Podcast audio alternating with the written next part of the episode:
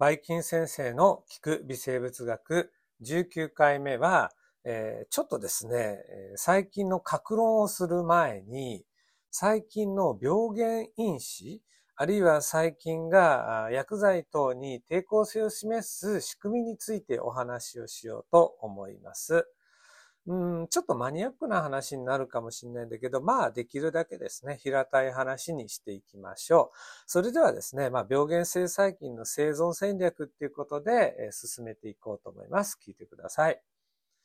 はい。そもそもですね、まあ、病原性細菌っていうのは、まあ、善悪なんて考えないですね。とにかく宿主の生物を利用して生きていきたいわけなんです。ただ、宿主の生物の方も、そんな一方的にね、悪い菌に、まあ、痛めつけられるのが嫌ですから、免疫系の細胞とかを使って、それを排除しようとします。排除しようと、あっち行けよって言ったら、いや、そんなこと言わないでよってね、えー、寄生する方の細菌と、寄生される方の、寄生されたくない方のかな、宿主の間で、まあ、いろんな相互作用が起こるんですが、最近の方の立場から言うと、まあ、どうにかして宿主生物を利用したいんで、まずやんなきゃいけないことっていうのは、宿主生物を見つけ出す。で、その、まあ、体に取り付く。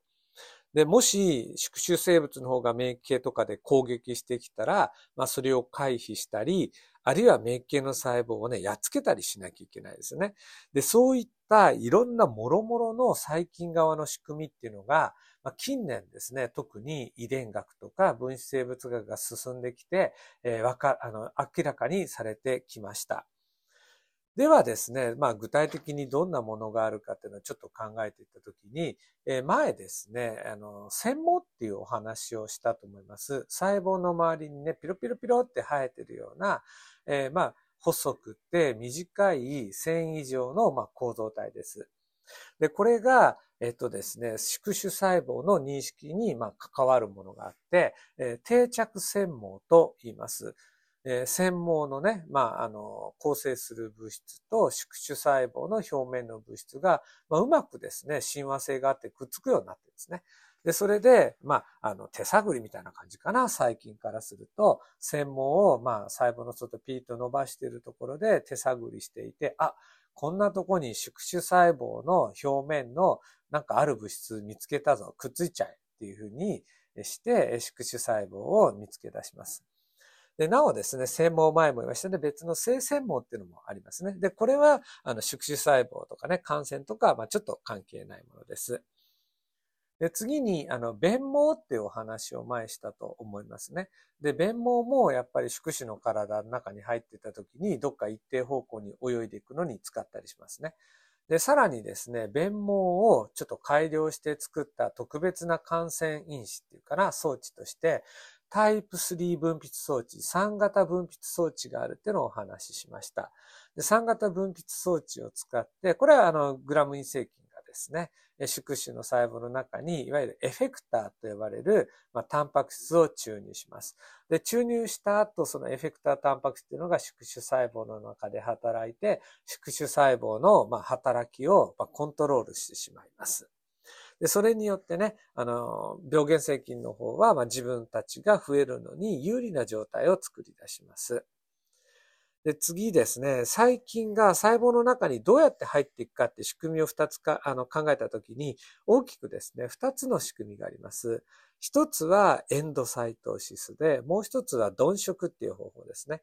で、真核生物っていうのは、まあ動物細胞ですね。えー、細胞の外に大きな分子があった場合に、それを細胞膜を直接通過させるっていうのができないんで、細胞膜の一部もへっこませながら、袋状の構造を作っていって、その細胞の外にある物質を袋状の構造に包み込んで細胞の中に入れ、入れていきます。で、こういうのをエンドサイトシスっていう仕組みで呼んでいます。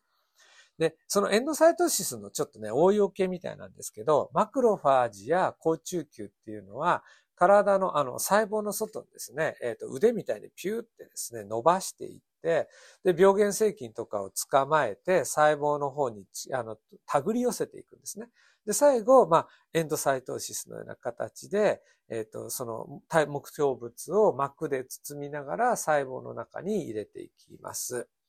で、こういった仕組みですね、もともと私たちの体にある仕組みっていうのを使って、細胞の中にですね、まあ、例えば上皮細胞にエンドサイトシスで、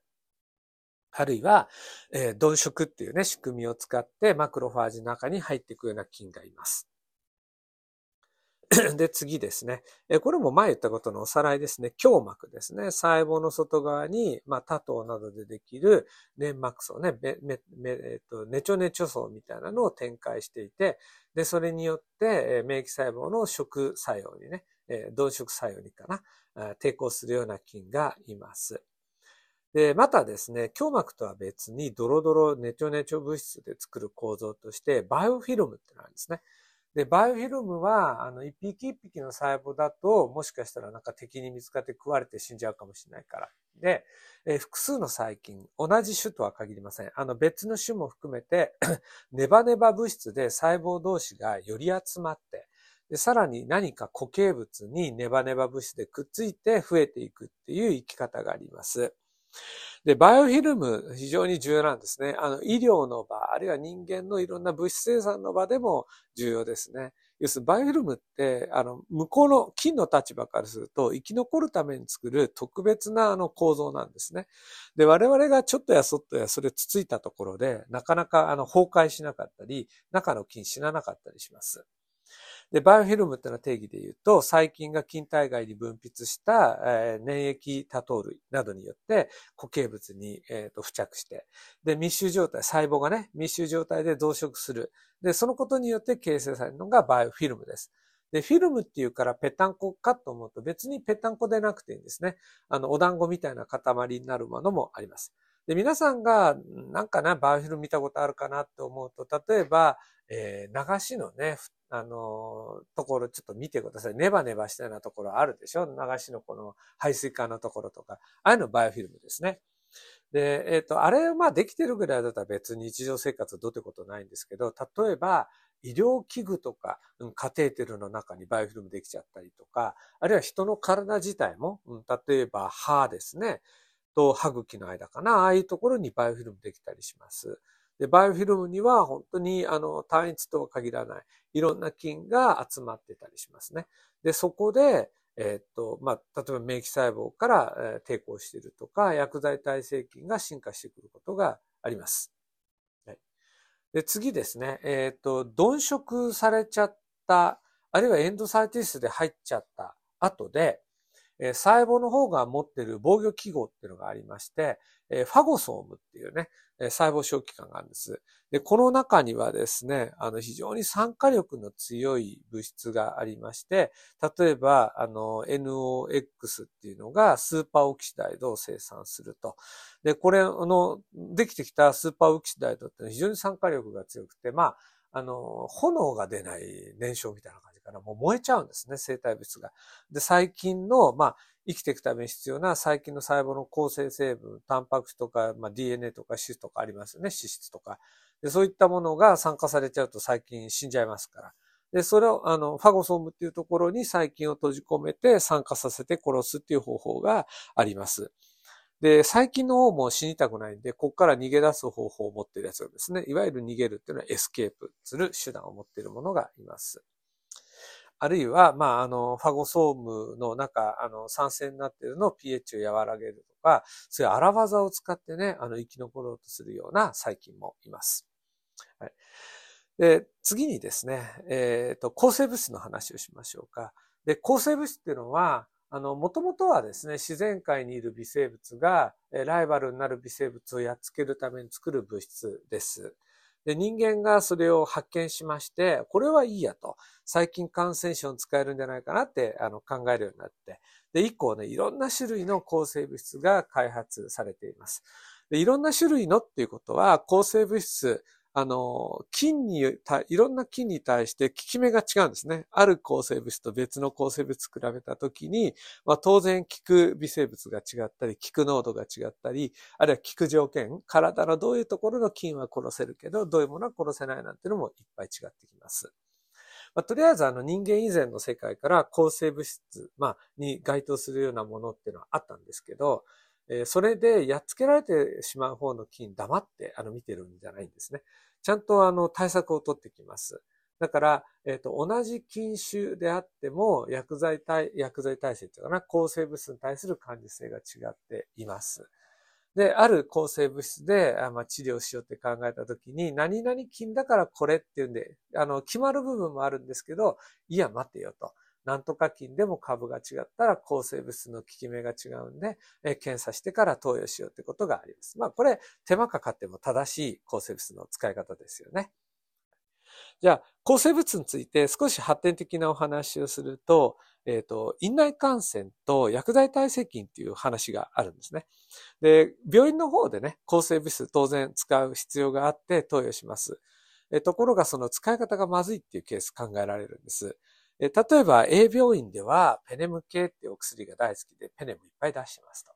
でも B 病院はマクロライドの抗生物質が大好きなんでマクロライド菌いっぱい出してますと。で、その状態をずっとずっと続けていくとどうなるか。はい。あの、A 病院ね、ペネム使ってる病院だともうペネム体制いっぱい出てきて、今度治療しようと思ってもペネムの効きが悪い。一方 B 病院の方ね、マクロライドいっぱい使ってたら、やっぱりマクロライド体制が出ちゃいまして、いざマクロライド使おうと思っても効き目が悪い。で、そういうことになりますね。で、こういったある抗生物に対して抵抗を示すような、抵抗性を示すような菌ということを薬剤耐性菌って言いまして、代表的なものとしてメチリン耐性黄色ブドウ球菌、MRSA とか、多剤耐性緑脳菌、MDRP っていうのを知られています。でもこういうのが出てくると、あの、非常にですね、厄介なんですね。えっ、ー、と、抗生物使って、まあ、死ににくい。あるいは、ものによっては、ね、多剤耐性の緑脳菌なんて消毒薬にも結構耐性があるんですね。で、えっ、ー、と、こういった菌がまた増えていくことによって治療が難しくなると同時に、遺伝子の水平電波って言って、一旦何かの細菌がいろいろね、あの役立役立つ薬剤耐性遺伝子を身につけたときに、その遺伝子をその直接の子孫の細菌じゃなくって、全然関係ない別の種類の細菌に遺伝子を受け渡すことがあるんです。で、こういうのを水平電波と言います。つまり薬剤耐性の遺伝子、あるいは毒素の遺伝子とかを持ったプラスミドなどの DNA が、持ってる菌から持ってない菌に渡されてしまうと。で、こういうのを水平電波といって、それが起こると、それまで無毒だった菌、あるいは薬剤感受性だった菌が、えー、有毒、あるいは薬剤耐性になる可能性があります。実際そういうこと起こってるんですよね。はい。じゃあ、ここまでで最近の、まあ、病原因子とか抵抗性についてお話をしたことにしましょう。えー、お疲れ様でした。バイバイキンパ。